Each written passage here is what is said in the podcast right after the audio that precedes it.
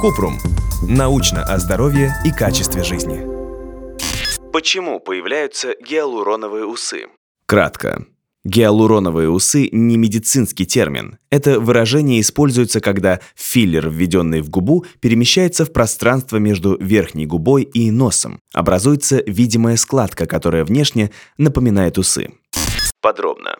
Распространенный метод придания объема губам – использование филлеров на основе гиалуроновой кислоты.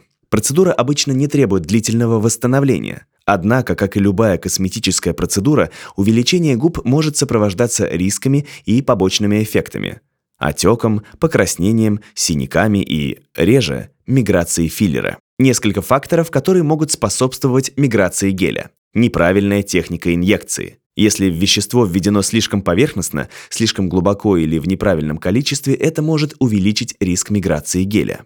Чрезмерное количество филлера. Слишком большой объем филлера создает избыточное давление в тканях и способствует распространению за пределы желаемой области.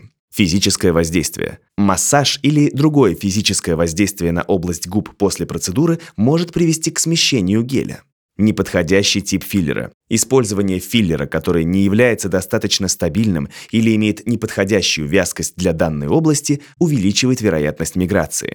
Индивидуальные особенности организма. В некоторых случаях миграция может быть связана с индивидуальными реакциями тканей на введенный гель. После введения филлера образуется отек. Из-за него может казаться, что произошла миграция геля. Обычно после процедуры врачи рекомендуют пациентам подождать две недели, чтобы прошел отек и филлер прижился в коже. Тем не менее, необходимо обратиться к врачу, если после двух недель вы видите неравномерные контуры губ, уплотнение или шишки вокруг губ, асимметрию губ.